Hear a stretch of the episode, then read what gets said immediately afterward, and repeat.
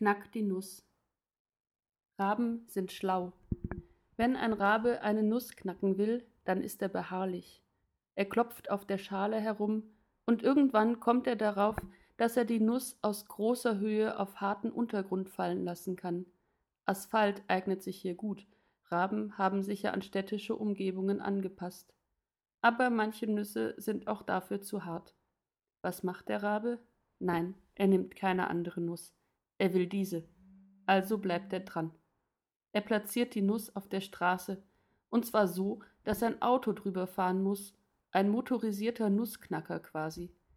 Und als wäre das noch nicht genug, perfektioniert der Rabe das noch, um nicht unter Lebensgefahr die Nussbröckchen von der Straße glauben zu müssen. Er legt die Nuss an einer Fußgängerampel auf die Straße und wartet, bis er bei Grün zum Aufsammeln kommen kann. Ich finde diese Beharrlichkeit faszinierend, aber noch faszinierender daran finde ich, dass es der Rabe nicht dabei belässt, beharrlich auf der Nuss herumzuklopfen. Beharrlichkeit und Flexibilität zusammen lassen ihn zum Ziel kommen, vermutlich sogar schnabelschonend. Der Rabe behält sein Ziel unbeirrt im Auge, und er erreicht es, indem er verschiedene Wege geht, etwas Neues probiert, die Potenziale seiner Umgebung nutzt. Mit Beharrlichkeit allein wäre er vielleicht nie an den Kern der Nuss gekommen. Bloße Sturheit reicht nicht, oder man bleibt dabei hungrig. Um zum Kern zu kommen, zur Tiefe meines Lebens, brauche ich Geduld und Fantasie, Hartnäckigkeit und die Bereitschaft, mich auf Neues einzulassen. Die Nuss knackt sich nicht von selbst.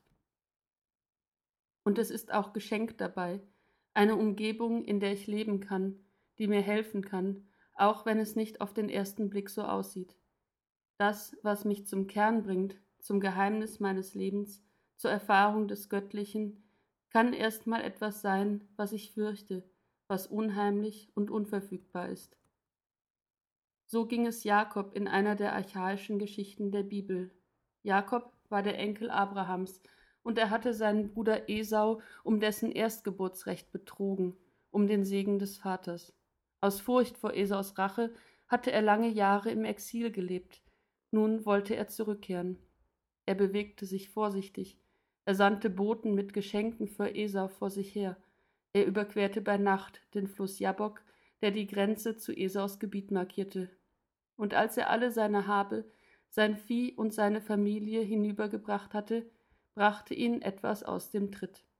Im Fluss stand ein Mensch, der mit ihm kämpfte. In dieser Gestalt begegnet Jakob Gott. Sie kämpften die ganze Nacht, und in der Morgendämmerung renkte ihm sein Gegner mit einem Schlag das Hüftgelenk aus. Aber Jakob ließ nicht locker, und als der Mann sich von ihm losmachen wollte, sagte Jakob Ich lasse dich nicht, wenn du mich nicht segnest. Der Mann sagte Wie heißt du? Er antwortete Jakob. Er sprach, Du sollst nicht mehr Jakob heißen, sondern Israel, denn du hast mit Gott und mit Menschen gekämpft und gewonnen. Den Segen, den Jakob vorher an Esaus Stelle erschlichen hatte, bekommt er nun geschenkt. Aber er muss sich dafür dem Kampf mit Gott stellen und merken, dass er nicht gewinnen kann, weil Gott auch unfair kämpfen kann. Das heißt aber nicht aufgeben, statt zudrücken, jemandem mit dem eigenen Gewicht aus dem Gleichgewicht bringen, jemanden in den Schwitzkasten nehmen, tut es vielleicht auch eine Bitte. Eine nicht besonders höfliche, aber Jakob lernt, mit Gott kann man auch sprechen. Und Jakob fragte ihn und sprach, Sage doch, wie heißt du? Er aber sprach, Warum fragst du, wie ich heiße? Und er segnete ihn. Gott gibt, was Jakob braucht, und Gott verweigert, was ihn mit Jakob gleich machen würde. Jakob sagt seinen Namen und bekommt einen neuen Namen dazu, ein neues Leben, eine neue Bedeutung für sein Leben. Gott bleibt unerkannt und entzogen. Nach dieser Nacht trifft Jakob schließlich am Tag auf seinen Bruder, der ihm vergibt. Historisch ist das nicht, aber es bringt Erfahrungen ins Wort, von Schuld und Angst, von Überwindung und Hartnäckigkeit, von der Erfahrung, dass etwas mein Leben so ins Wanken bringen kann, dass ich nicht mehr geradeaus laufen kann, davon trotz allem angenommen zu sein. Jakob knackt die Nuss, dass sein Leben unter einem Segen stehen kann, den er nicht von Rechts wegen bekommen kann und den er nicht verdienen kann.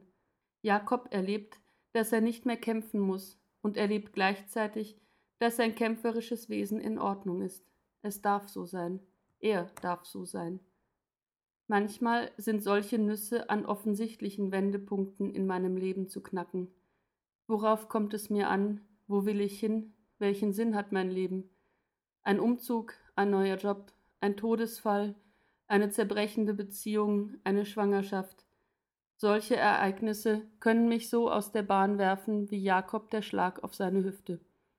Es geht aber auch eine Nummer kleiner die Sehnsucht in meinem Alltag, dass da mehr sein soll als das täglich Gewohnte, das Staunen über die Kraft des Lebens, die sich mit dem beginnenden Frühling Bahn bricht, die Frage, für wen ich meine Zeit einsetzen will, Momente im Alltag, Nüsse zum Knacken, die mich unversehens dazu bringen, meinem Leben eine Richtung zu geben oder die Richtung, die ich eingeschlagen habe, zu überdenken.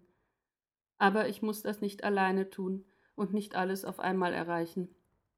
Ich kann schauen, wo klopfe ich ergebnislos auf einer Nuss herum, wo mühe ich mich ab und komme doch nicht zu einem Ziel, und wo kann aus meinem Unbehagen etwas Neues werden, wo möchte ich etwas ändern.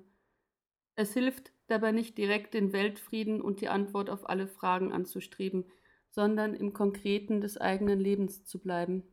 Ich kann in Gedanken durch meinen Tag durch meine Woche gehen und schauen, wo fühle ich mich eins mit meinem Leben und wo nicht. Was passt, was passt nicht.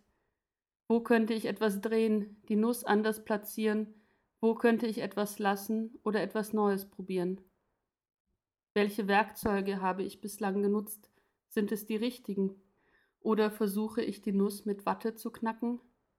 Tief durchatmen und zum Beispiel den Gedanken zulassen, wenn ich mehr Frieden in meinem Familienleben haben will, ist es nicht sinnvoll, meinen Frust an meinen Angehörigen auszulassen.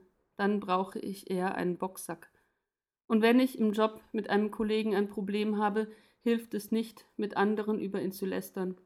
Dann sollte ich unseren Konflikt angehen oder mir Hilfe dabei organisieren.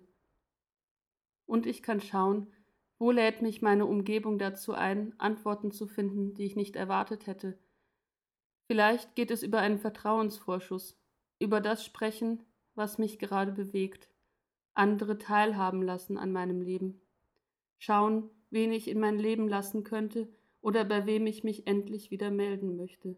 Da draußen sind jede Menge Menschen, die genauso unterwegs sind wie ich.